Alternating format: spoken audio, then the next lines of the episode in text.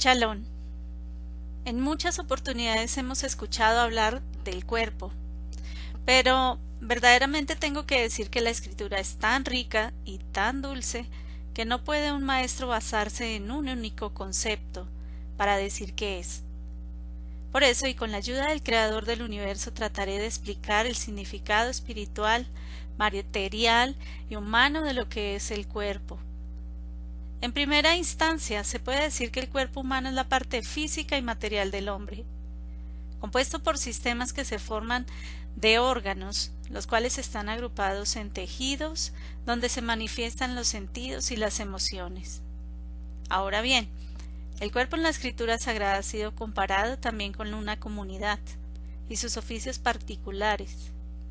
Conforme a lo enunciado es necesario entender la alegoría y comparación que los discípulos del santo y justo maestro Yeshua, el Mesías, desearon enseñar. El fiel seguidor del Mesías, Shaul, en la primera carta a los Corintios, en el capítulo 12, verso 12, en adelante enunció lo siguiente. Porque así como el cuerpo es uno y tiene muchos miembros, pero todos los miembros del cuerpo, siendo muchos, son un solo cuerpo, así también el Mesías. Lo que está enseñando Shaul es que el cuerpo humano se parece al cuerpo del Mesías. ¿Y cuál es el cuerpo del Mesías? En este caso es la comunidad, en consecuencia, nos dice que pueden ser muchos miembros o participantes, pero deben constituirse en uno. Continúa su analogía en el verso 13 y 14. Porque por un solo espíritu fuimos todos sumergidos ritualmente en un cuerpo, sean judíos o arameos, sean esclavos o libres, y a todos se nos dio a beber del mismo espíritu. Además el cuerpo no es uno, un solo miembro, sino muchos. Aquí nos permite entender que todos aquellos que buscamos al Mesías somos sumergidos en su muerte, que constituye la identidad como creyente inmersos en un mismo espíritu, que se traduce en la unidad de pensamiento y objetivos de salvación, lo que también simboliza el sumergirse en una vida espiritual más profunda que permita un cambio evidente en nuestra vida. Lo que quiere requiere confianza, fe y práctica. De igual forma, esto es para todos aquellos que buscan al Mesías, es decir, que no importa si es judío, arameo, esclavo o libre. Versos 15 al 19. Si dijera el pie, porque no soy mano, no soy del cuerpo. Por eso no será del cuerpo. Y si dijera la oreja, porque no soy ojo, no soy del cuerpo. ¿Por eso no será del cuerpo? Si todo el cuerpo fuese ojo, ¿dónde estaría la oreja? Si todo fuese oreja, ¿dónde estaría la nariz? Mas ahora, Elohim ha colocado los miembros, cada uno de ellos en el cuerpo, siguiendo su propio diseño. Pues bien, todos, pues si todos fueran un solo miembro, ¿dónde estaría el cuerpo? Pero ahora en verdad los miembros son muchos, pero el cuerpo es uno solo. Ni el ojo puede decir a la mano no te necesito, ni tampoco la cabeza a los pies, no los necesito.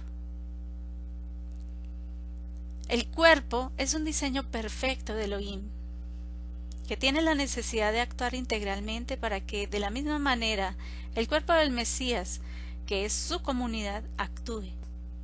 De hecho, ninguno de los miembros puede atreverse a decir que no necesita a otro, porque no es verdad. Mediante esta ilustración de la forma en que cada uno y cada parte del cuerpo humano es esencial para el funcionamiento, existen necesidades indispensables en la comunidad. Por ejemplo, un maestro no podría enseñar en un recinto sin que alguien no le prepare el lugar. El cuerpo humano es igual, sus miembros necesitan el uno del otro. Por ejemplo, los ojos para caminar por medio de los pies, las orejas para escuchar, entender o actuar lo que demuestra que cada miembro es esencial para el desarrollo del hombre. Continúa la descripción en los versos 22 al 25. Antes bien, los miembros del cuerpo que parecen más débiles son más necesarios, y aquellos del cuerpo que nos parecen menos dignos, a estos cubrimos con más honor, y a los miembros más íntimos son tratados con mayor decoro. Pues las partes más decorosas no tienen necesidad, pero Elohim diseñó el cuerpo, dando más abundante honor al que le faltaba, para que no haya división en el cuerpo, sino que los miembros todos se preocupen los unos por los otros. Vosotros formáis el cuerpo del Mesías, y sois miembros cada uno por sí mismos. Lo que explica claramente Shaul, Pablo, es que algunos miembros parecen más visibles o se pueden exaltar porque sus capacidades o dones sobresalen. Sin embargo, no necesariamente son mejores pues es la misma analogía que ocurre con el cuerpo, y esto hace referencia al interior de los miembros del ser humano. Por ejemplo, el corazón bombea la sangre a todo el organismo y no es palpable al ojo humano. Esta es una parte menos atractiva y frágil, que no es presentable o decorosa, pero recibe mayor un mayor respeto y consideración por ser imprescindible. Por ejemplo, el ojo y la cabeza tienen mucha visibilidad y son la orientación de todos los miembros entre sí. Así ocurre en el sentido espiritual, con un pastor o un instructor de Torah. Es la cabeza y busca direccionar de forma correcta a toda la comunidad, siendo este evidente a todos físicamente el cuerpo vive por la acción del espíritu. Jacob, Santiago 2, 25 al 26. El hombre es justificado por la obediencia a la Torah, no solo por la fe. Porque así como el cuerpo sin espíritu está muerto, la sola fe sin obediencia a la Torah está muerta. Es decir, que el cuerpo debe actuar y realizar las buenas obras que el Eterno ha dispuesto para los creyentes. Un cuerpo que se queda inerte ante las necesidades de los demás o que no presta apoyo es como si un órgano de tu cuerpo no funcionara, lo que acarrearía consecuencias nefastas. El cuerpo es la representación de la esposa y la comunidad. Efesios 5, 28 al 30. Los maridos deben amar a sus esposas como a sí mismos a sus cuerpos. El que ama a su esposa a sí mismo se ama, porque nadie aborreció jamás a su propio cuerpo, sino que lo sustenta y lo cuida como también el Mesías a la comunidad, porque somos miembros de su cuerpo. Así como el hombre se convierte en una sola carne con su esposa y debe cuidarla, asimismo el Mesías sustenta la comunidad. El cuerpo y sus miembros deben ser utilizados de forma adecuada. Colosenses 3:5. Por tanto, considerad los miembros de un de vuestro cuerpo terrenal como muertos a la fornicación, la impureza, las pasiones, los malos deseos, la avaricia, que es idolatría. Primera de Corintios 6:13. Pero el cuerpo no es para la impureza sexual, sino para el Señor, y el Señor para el cuerpo. Nuestro cuerpo no es propio, ya que debemos consagrarlo al Eterno y no contaminarlo, en ninguna manera, ni el cuerpo físico ni la comunidad. Tampoco debe ser expuesta a la pervención del pecado, ya que algún miembro podría dejar de funcionar en el cuerpo. El cuerpo del Mesías fue entregado para la salvación del mundo entero, y ley, Lucas 22:19.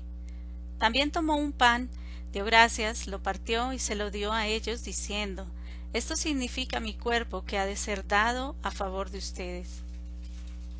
Es difícil que algún ser humano tenga la capacidad de entender el sufrimiento del Mesías en su carne, porque según el profeta Yeshayahu, en el capítulo 53, 5, Isaías relata que Yeshua fue molido por nuestras transgresiones y el castigo de nuestra paz fue sobre él.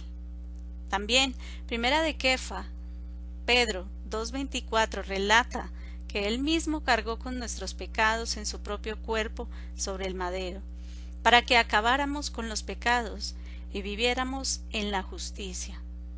Finalmente, la forma de acercarnos al Eterno será por medio de la limpieza del cuerpo. Hebreos 10:22 Acerquémonos de corazón sincero en plena certidumbre de la fe, obediente, purificados los corazones de mala conciencia y lavados los cuerpos con agua pura.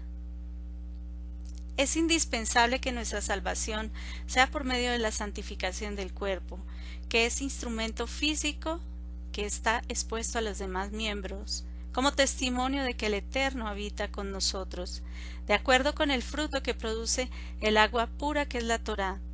De lo contrario, no existiría vida ni pureza y en consecuencia no podrá llegar la salvación de nuestra alma. Espero que este mensaje sea de bendición para tu vida y que tengas el privilegio de honrar al Eterno con tu cuerpo. Shalom. El Eterno te bendiga.